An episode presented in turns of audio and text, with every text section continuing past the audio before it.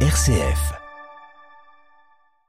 Narendra Modi achève aujourd'hui une visite officielle de trois jours aux États-Unis. Derrière le renforcement de la relation bilatérale avec Washington, une question a été peu abordée, celle des droits de l'homme et du respect des libertés religieuses. Nous y revenons au début de ce journal.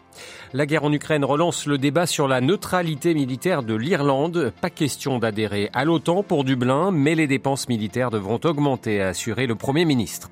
À la une de ce journal également, cette drogue produite en Syrie, le Captagon, et qui fait des ravages dans tout le Moyen-Orient. 6 millions de comprimés de Captagon ont été saisis hier par le sultanat d'Oman. Et puis dans notre dossier ce matin, nous vous emmenons au Burkina Faso où la liberté religieuse est particulièrement menacée. Le pays, on le sait, est l'un des plus touchés par la violence des djihadistes. Notre invité ce matin, monseigneur Laurent Dabiré, le président de la conférence des évêques du Burkina-Niger. Radio Vatican, le journal Olivier Bonnel.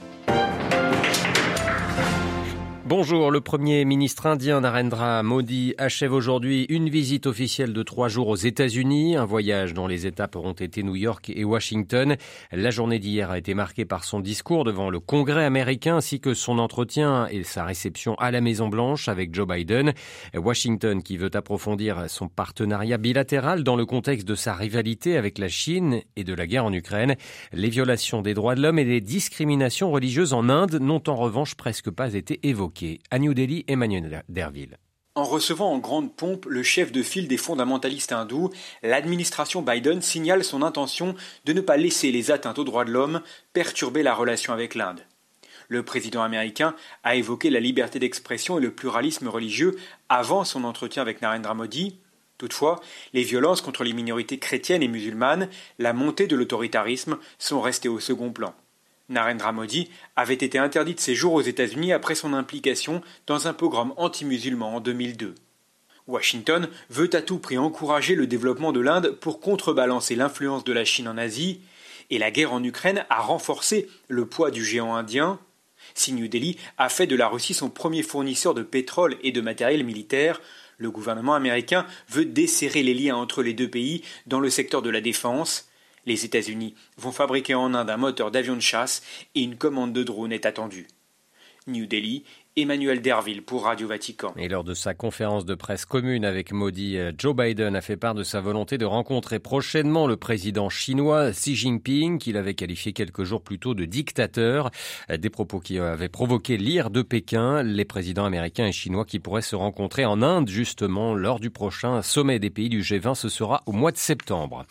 En République d'Irlande, un forum sur les questions de sécurité à Cork relance le débat sur sa neutralité militaire qui paraît de plus en plus en décalage avec l'engagement de ses partenaires européens en faveur de l'Ukraine. Des manifestants pacifiques brandissant des pancartes hostiles à l'OTAN ont perturbé hier la première journée de ce forum. Mais le Premier ministre euh, irlandais Léo Varadkar a déclaré qu'il n'était pas question d'adhérer à l'OTAN tout en affirmant la nécessité d'investir dans les forces armées. À Londres, la correspondance de Jean Jaffré. Le ministre des Affaires étrangères et de la Défense, Michael Martin, s'est montré rassurant. L'Irlande maintient sa politique de neutralité, mais il ne faut pas, dit-il, avoir peur de soulever les questions de sécurité maritime et les menaces de cyberattaques. Depuis l'invasion de l'Ukraine, le passage régulier de navires russes au large des côtes irlandaises fait craindre des sabotages susceptibles d'affecter des câbles de communication transatlantiques. L'Irlande est membre du partenariat pour la paix sous l'égide de l'OTAN depuis 1999. Actuellement, un vote du Conseil de sécurité des Nations Unies, l'approbation du gouvernement et un débat au Parlement sont nécessaires pour déployer des soldats irlandais à l'étranger. Un sujet que le ministre de la Défense souhaite aborder au cours de ce forum. Le président, qui joue surtout un rôle protocolaire, Michael Higgins, a accusé le gouvernement de jouer avec le feu en rouvrant ce dossier. Selon un sondage Ipsos, 61% des Irlandais sont favorables au statut de neutralité de leur pays, tandis que 55% soutiennent une augmentation significative des capacités militaires. Rappelons que l'invasion russe a incité la Finlande et la Suède à renoncer à des décennies de non-alignement et à devenir membres de l'OTAN. Londres, Jean Jaffré, Radio Vatican. Londres où s'est achevée hier une nouvelle conférence sur la reconstruction de l'Ukraine. Kiev peut compter sur 60 milliards d'euros de promesses d'investissement pour rebâtir son économie. Près de 500 entreprises de plus de 40 pays se sont engagées à se mobiliser. On l'appelle la liste de la honte. Elle est dressée par l'ONU chaque année et concerne les enfants tués ou blessés dans les conflits. Dans la guerre en Ukraine, au total, 477 enfants ont été tués après l'invasion russe. Des décès de, de 136 d'entre eux, au moins, ont été directement imputés aux soldats russes et à ces groupes armés affiliés. Le rapport de l'ONU qui adresse aussi un avertissement aux forces armées ukrainiennes reconnues responsables de 80 décès et 175 mutilations lors d'attaques d'écoles et d'hôpitaux. Sept mois après la signature d'un accord qui a mis fin à deux ans de guerre sanglante en Éthiopie, on ne parle plus du tout de la région du Tigré, dont les leaders séparatistes ont combattu l'armée régulière. Pourtant, la situation humanitaire y reste préoccupante. Des millions de Tigréens sont menacés par la faim, une situation qui pourrait encore s'aggraver alors que le programme alimentaire mondial et l'USAID, l'agence d'aide gouvernementale américaine, ont suspendu leur aide en raison de détournements. La région du Tigré qui est par ailleurs toujours fermée aux journalistes. Au Mali, les autorités retirent son passeport à l'imam Mahmoud Il est l'une des figures de l'opposition de la junte militaire au pouvoir à Bamako, l'une des voix aussi les plus critiques de la nouvelle constitution malienne soumise à un référendum. Une saisie record d'une des drogues produites en Syrie, le Captagon. Cette drogue de synthèse fabriquée à base d'amphétamine et de caféine. Hier, le sultanat d'Oman a annoncé avoir saisi plus de 6 millions de comprimés de Captagon à destination des pays du Golfe. Le Captagon qui est devenu un véritable problème de santé publique dans les pays de la région. À Beyrouth, Paul Ralifé. La consommation de Captagon par la jeunesse des pays du Golfe est devenue un véritable fléau. La lutte contre cette drogue était l'une des conditions de l'Arabie saoudite pour normaliser ses relations avec la Syrie, où est produite cette substance synthétique. Les comprimés sont transportés vers les pays du Golfe via la Jordanie ou le Liban par voie maritime, souvent cachés dans des fruits ou d'autres produits comestibles. Depuis la participation du président syrien au sommet arabe de Jeddah en mai dernier, les autorités syriennes ont intensifié la lutte contre les réseaux de trafiquants en coopération avec la Jordanie et d'autres pays. L'aviation jordanienne a tué dans un raid aérien un des principaux caïds de la drogue dans le sud syrien. Les forces de sécurité de Damas ont procédé à de nombreuses arrestations et au démantèlement de plusieurs réseaux. Mais beaucoup reste à faire pour freiner ce trafic en pleine expansion. Certains pays occidentaux accusent le pouvoir syrien de fermer les yeux sur la production et l'écoulement de cette drogue qui lui rapporterait plusieurs milliards de dollars par an. Il s'agirait de l'une des principales sources de devises pour Damas, qui est soumis à de sévères sanctions occidentales. Le Congrès américain a adopté il y a quelques mois une loi sanctionnant le régime syrien pour son rôle dans le trafic de Captagon. Paul Khalife, Beyrouth, RFI pour Radio Vatican. 145 personnes secourues hier à la frontière entre la Grèce et la Turquie. Ils avaient été abandonnés par des passeurs sur un îlot du fleuve Evros qui sépare les deux pays. Début juin, lors d'une opération similaire de secours, 91 personnes, dont de nombreux yazidis, avaient été secourus par les autorités grecques dans la même zone. La Turquie, elle, relève ses taux directeurs. La Banque centrale turque a annoncé hier une hausse du principal taux des prêts de 8,5 à 15 Une première depuis plus de deux ans, mesure destinée à enrayer l'inflation, conséquence de la politique monétaire du président Erdogan. À Istanbul, Anand Lower. Les marchés financiers ne sont pas impressionnés par la décision de la Banque centrale turque. La question n'était pas de savoir si l'institution allait augmenter son principal taux. Le président Erdogan l'avait laissé entendre tout en continuant de se dire opposé à une telle mesure. L'inconnu concernait l'ampleur de cette augmentation. Les observateurs les plus mesurés avaient prédit une augmentation de 10 points. Les plus optimistes prévoyaient le triple. Finalement, c'est une hausse très limitée de 6,5 points qui n'a pas convaincu les marchés. La monnaie turque, la livre, a continué à perdre de la valeur par rapport au dollar après l'annonce de la Banque centrale.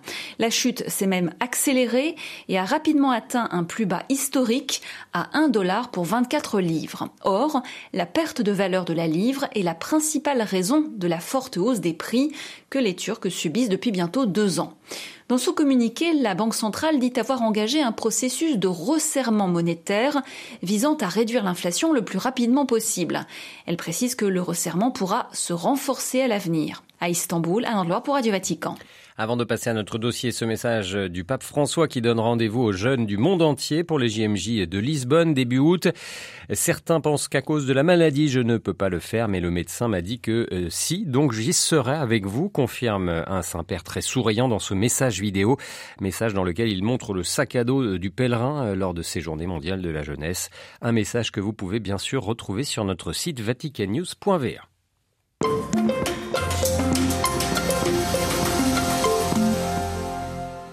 L'Afrique reste le continent le plus touché par les violations de la liberté religieuse. Parmi les 28 pays subissant des persécutions, 13 se trouvent sur le continent africain selon le rapport publié hier par l'AED, l'aide à l'Église en détresse. Ces persécutions sont essentiellement dues à l'expansion de groupes islamistes armés dans un contexte de défaillance étatique, de sécheresse et de grande pauvreté. Dans son rapport, l'AED met en avant le cas du Burkina Faso où plus de 40% du territoire serait sous contrôle des groupes armés. En 2022, les violences violences djihadistes ont fait 3600 euh, morts, un chiffre en hausse de 69%. Elles ont aussi provoqué au Burkina Faso le déplacement de près de 2 millions de personnes. Des chrétiens, mais aussi des personnes de religion traditionnelle africaine sont également ciblés par les attaques terroristes auxquelles le pays fait face depuis 2015. Monseigneur Laurent Dabiré, le président de la conférence des évêques du Burkina-Niger et l'évêque de Dori, témoigne ce matin de la situation dans son pays. La survenue et la montée du terrorisme ont été une surprise pour l'Église, un choc, et l'Église euh, a essayé de s'adapter à cette situation partout où elle a commencé à être touchée, notamment au Sahel. Et après, c'était à peu près tout le pays. Le terrorisme est une menace grave à la liberté religieuse par la violence qu'elle exerce. Donc, elle empêche euh, les gens de vivre et donc de pratiquer aussi leur religion.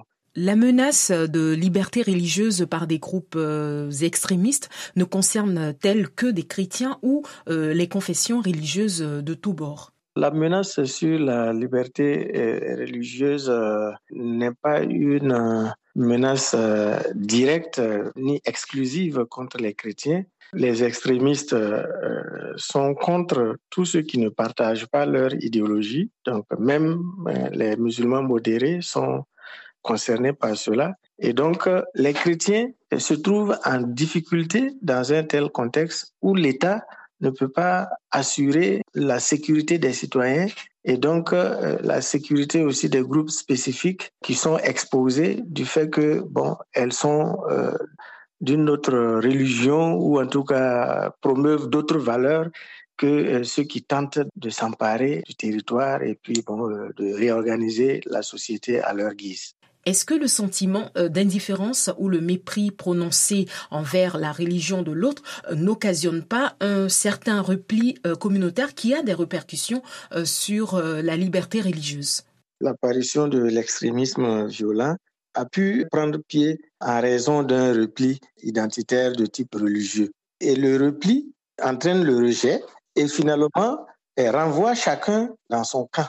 Et ce faisant, euh, la liberté religieuse se détériore parce que il n'y a plus l'acceptation que chacun puisse pratiquer sereinement librement sa religion. Chaque fois qu'il y a repli quelque part, le regard change sur les autres et l'espace de la liberté religieuse diminue.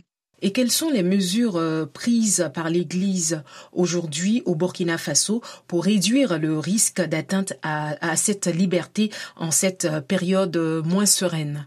Les mesures sont, sont pour la plupart des mesures internes, par une autre manière de vivre le culte qui consiste vraiment à gérer les horaires, à limiter les déplacements, les regroupements, à prendre des mesures sécuritaires telles que les assemblées surveillées par des forces de l'ordre et de défense. Aussi l'appel des responsables de l'Église à tous les prêtres, les curés, etc., à un langage qui ne soit pas méprisant, provocateur envers les autres religions, mais toujours respectueux. Mais il y a aussi l'interpellation des autorités publiques pour qu'elles prennent toutes les mesures nécessaires afin de garantir la liberté religieuse à tous, faisant en sorte que l'État soit toujours un État laïque et qu'on tire toutes les conséquences, l'État tire toutes les conséquences de sa laïcité au profit des populations, mais aussi euh, que cette laïcité ne ferme pas la porte à une collaboration légitime